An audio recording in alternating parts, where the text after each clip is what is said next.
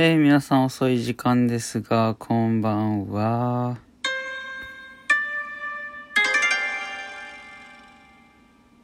どうも、えー、浅はかくんの住み慣れたラディオ第4弾ということで、まあ、1日にね、4本も収録するなんてことはめったにないと思うんですけれども、まあ、初心者なんてのは、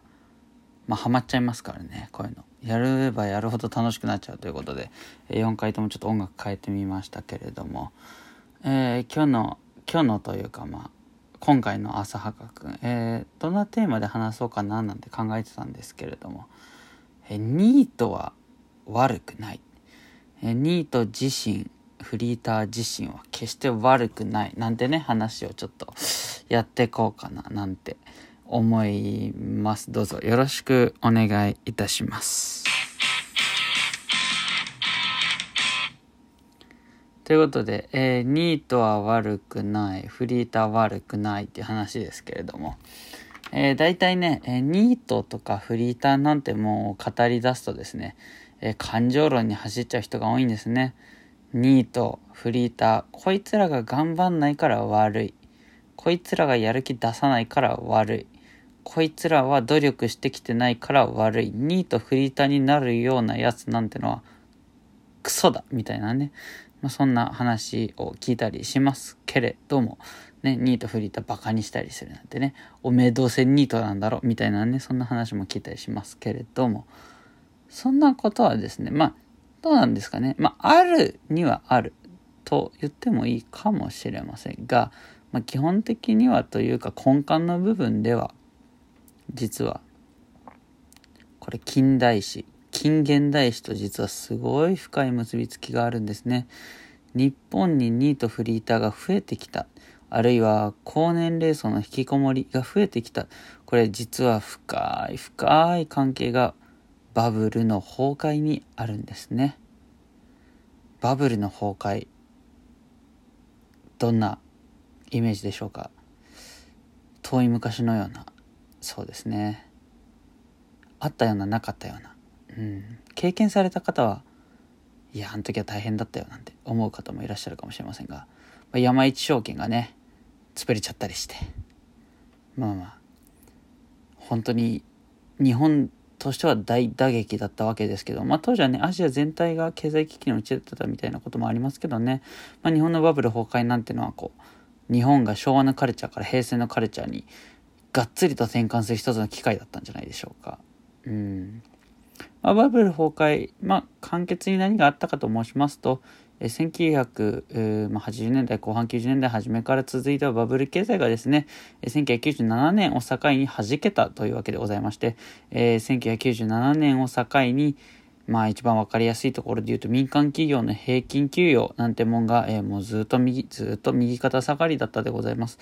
2012年安倍政権が、えー、政権を取るまで、えー、自民党が与党にもう一回なるまで、2012年をまでずっとずっと、えー、民間企業の平均給与っていうものは右肩下がりだったんでございますね。はい。ところで、えニート、フリーター、なんで悪くないか、バブルが、みたいな話をしましたね。そうなんです。バブルが崩壊したから、ニート、フリーターは増えてしまったんですね。何も彼らは最初からニート、フリーターになりたかったわけではないんです。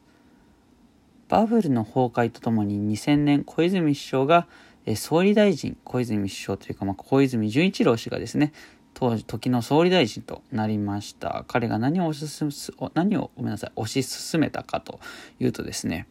まあ、いわゆる当時、えー、当時と言いますか、まあ、正直20年前ぐらいなんですけれども、まあ、イギリスのサッチャーさんえー、アメリカの、えー、ルーズベルトさんが推し進めたですね、新自由主義というのをようやく日本に取り入れようとしました。新自由主義っていうのは、いわゆる左派、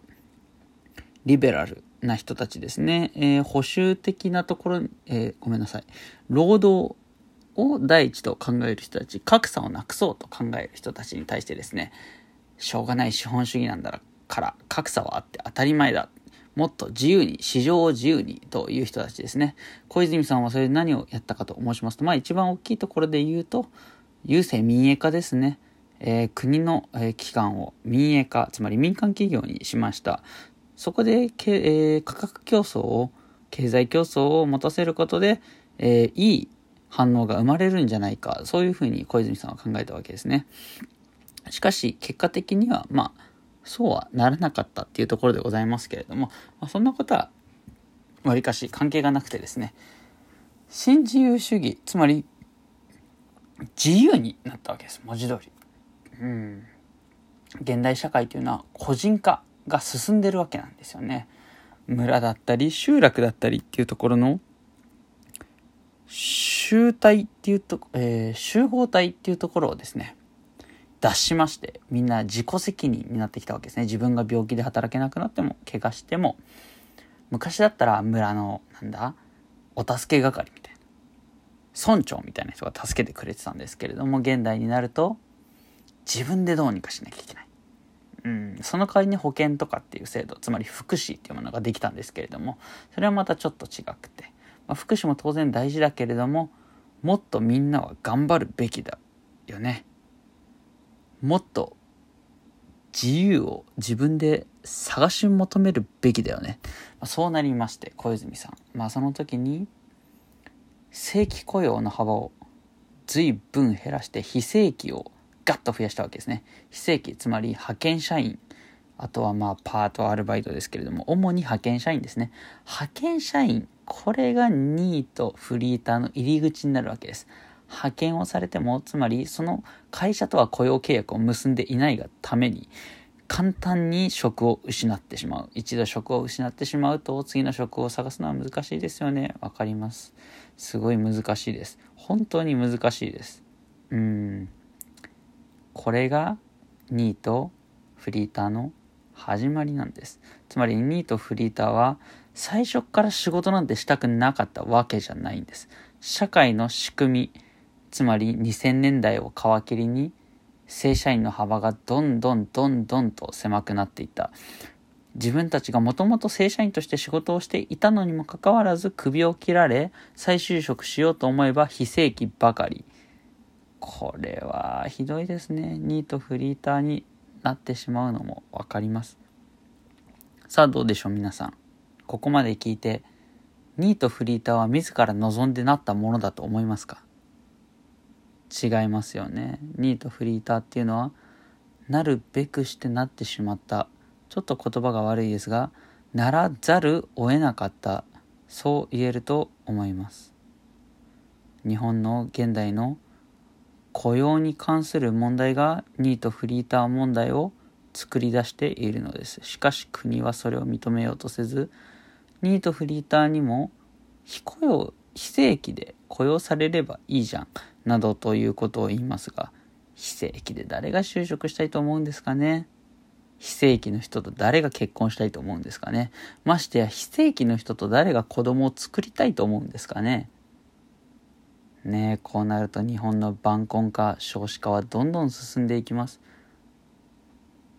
雇用問題を解決するといえば聞こえはいいですがこの雇用に関しては失業率含め正規非正規ともに入っています。非正規っていうのはたかが雇用ですよ。誰が非正規になりたいと思いますか？うん。ニートフリーター問題っていうのは奥が深いです。奥が深いというか根が深いです。非正規雇用で頑張ってらっしゃる皆さんあなたたちが本当の日本の労働力だと僕は思っています。なかなかできることじゃないです安定もしていないのに働けるなかなかできることじゃないです日本の雇用形態は割と特殊なんですよね海外と比べて。まああの学歴チャプター2の学歴で僕喋りましたけど新卒の一括採用っていうのは職が決まってないのにもかかわらず働き始めると。